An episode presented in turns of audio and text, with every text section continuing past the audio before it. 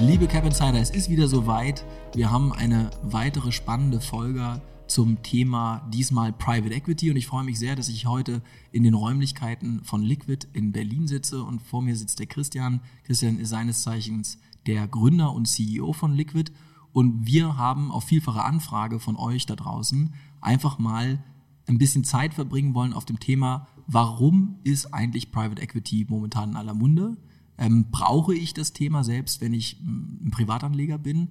ähm, wie soll ich mit dem Thema umgehen und wenn ich zu dem Ergebnis komme, dass Private Equity für mich eine Relevanz hat, ähm, wie mache ich es denn? Also wie setze ich es denn am besten um und worauf muss ich achten? Christian, es freut mich total, dass du dir heute die Zeit genommen hast. Vielen Dank an euch. Ja, und äh, deswegen würde ich auch sagen, starten wir einfach gleich mal rein. Vielleicht drei Worte zu dir und zu Liquid. Was ist Liquid? Was macht ihr? Und ähm, was macht ihr insbesondere im Private Equity Bereich? Ja, Liquid gibt es seit ähm, Ende 2016. Das heißt, wir sind jetzt äh, grob drei Jahre am Markt. Äh, ist eine digitale Alternative zur Privatbank ist, wie wir es immer beschreiben. Das heißt also, wir ähm, kombinieren ähm, auf der einen Seite ähm, Vermögensverwaltung äh, mit auf der anderen Seite Zugang zu ähm, alternativen Anlageklassen wie äh, Private Equity und fokussieren uns auf den Markt, der ähm, salopp gesprochen ähm, vielleicht in gewisser Weise noch zu klein ist für die ähm, äh, Privatbanken, das heißt also Vermögen unter zwei Millionen, aber auf der anderen Seite Bedürfnisse hat, die über die der normalen Bank in der Ecke hinausgehen. Ähm, das heißt, ähm, unser, unser äh, durchschnittliches Anlagevolumen liegt bei ungefähr 250.000 Euro. Ähm, wir machen das nicht alleine. Wir haben bewusst vom Anfang an gesagt, dass wir äh, mit einem erfahrenen äh, bankenunabhängigen Partner agieren äh, möchten und haben daher das Multifamily Office der Familie Harald Quandt, Haku Trust, nicht nur als Gesellschafter, sondern auch als strategischen Partner bei Liquid investiert. Das sind klangvolle Namen, HQ Trust, ich glaube, kennen, kennen viele im Markt, natürlich auch den Namen Quant. Ähm, wenn man jetzt auf das Thema Private Equity mal schaut, also bei uns auf der Plattform ist es so, dass ähm, in der Regel die höchsten Klickzahlen mittlerweile wirklich für das Thema der High Yield äh, kommen. Das heißt, wir sehen viel, viel Nachfrage bei Infrastruktur, wir sehen aber auch extrem viel Nachfrage bei Private Equity. Trotzdem merken wir auch, dass viele Anleger sich ganz unsicher sind, was sie denn da machen sollen. Es gibt äh, Angebote von euch, es gibt Angebote von Moonfair. Kannst du uns einmal ganz konkret erstmal erklären, sollte ich überhaupt investieren, wenn ich jetzt, sage ich mal, nur eine halbe Million gerade liquide habe? Ähm, ist es, bin ich dann noch zu klein, ähm, um überhaupt über Private Equity nachzudenken? Das ist der, die eine Frage. Und die zweite Frage ist, wenn ich zu der Konklusion komme, dass ich es machen möchte, worauf sollte ich achten? Also es gibt verschiedene Plattformen, es gibt verschiedene Fund of Funds. Ähm, was sind die Do's und Don'ts? Also erstmal, soll ich es überhaupt machen und ab wann ist es sinnvoll? Und dann, ähm, wie kann ich mich als Anleger informieren und was sind deine Ratschläge, Worauf sollte man achten? Mhm. Also soll man es äh, soll man's machen, das hängt natürlich von der Vermögensgröße ab. Also wir sagen ähm, äh, etwas salopp immer, dass Private Equity in jedes äh, mittelgroße äh, Vermögen gehört. Das ist natürlich die Frage, wo fängt mittelgroß an. Aber ähm, wenn man bei deinem Beispiel bleibt und, und von einer halben Million an ähm, investierbaren ähm, Assets redet, dann ist es auf jeden Fall eine Größenordnung, wo man sich Private Equity anschauen sollte und du sagst es selber, in gewisser Weise vielleicht heute auch anschauen muss, weil diese Suche nach Yield natürlich äh, ähm, allgemein, äh, allgemein bekannt ist. Ähm, wir ähm, geben unseren Kunden immer ein, zwei ähm, Anhaltspunkte, ähm, was die wirklich erfahrenen professionellen Investoren machen, seien das äh, Stiftungen, ähm, Universitäten, aber auch Family Offices. Und äh, die investieren ähm, international zwischen 25 und 30 Prozent ihrer Vermögen in Private Equity. Ähm, Im deutschen Kontext ist auch bei den Family Offices etwas darunter, da liegt es ungefähr bei 20 Prozent, aber ähm, die Nachfrage steigt auf jeden Fall dort auch. Und das unterstreicht aus unserer Sicht einfach die Tatsache, dass die Vielzahl der Werthebel, die Private Equity hat und damit auch diesen starken, starken Track Record ähm, der ähm, Überperformance gegenüber den liquiden Assets, ähm, also auf jeden Fall ähm, attraktiv ist. Und da sind wir auch gleich wahrscheinlich bei der zweiten Frage, worauf sollte man achten?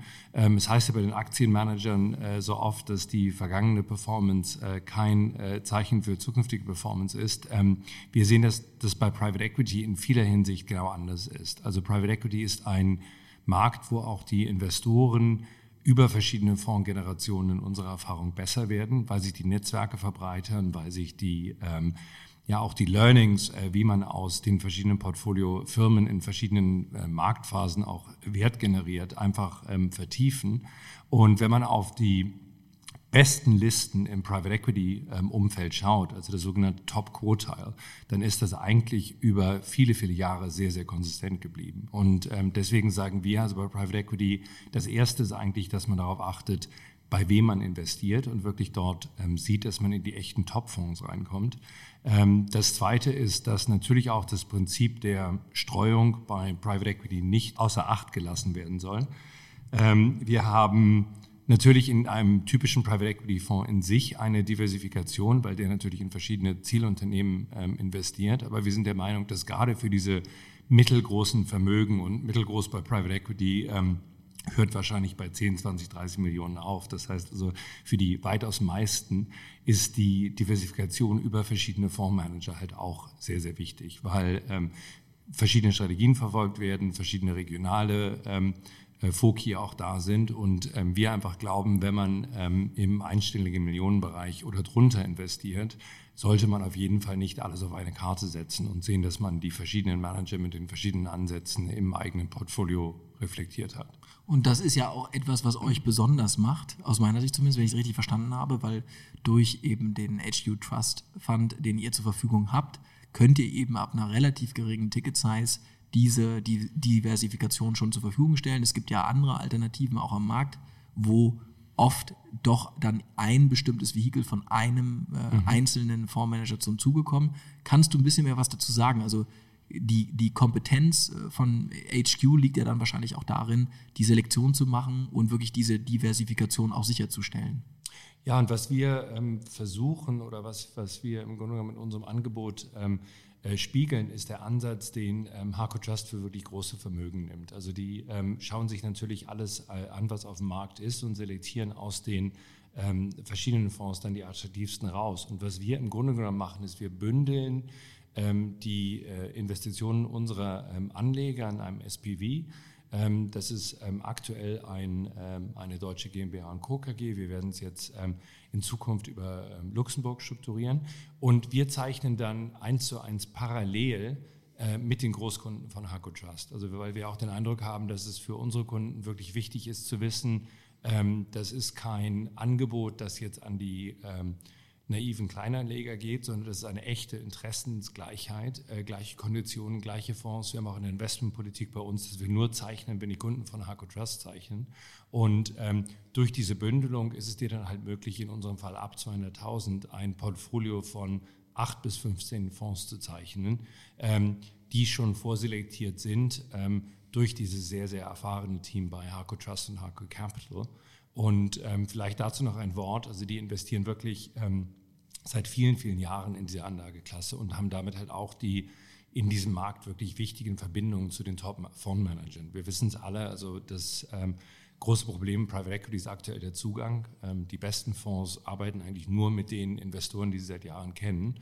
Und da haben wir halt durch diese Partnerschaft mit ähm, Harco Trust und Harco Capital ähm, den Vorteil, dass wir mitzeichnen dürfen. Und es ist wirklich oft so, dass man leider von dürfen reden muss, weil die Fonds halt überzeichnet sind und wir uns ähm, freuen, wenn wir auch in sehr überzeichneten Fonds für unsere Kunden dann eine parallele Allokation bekommen können.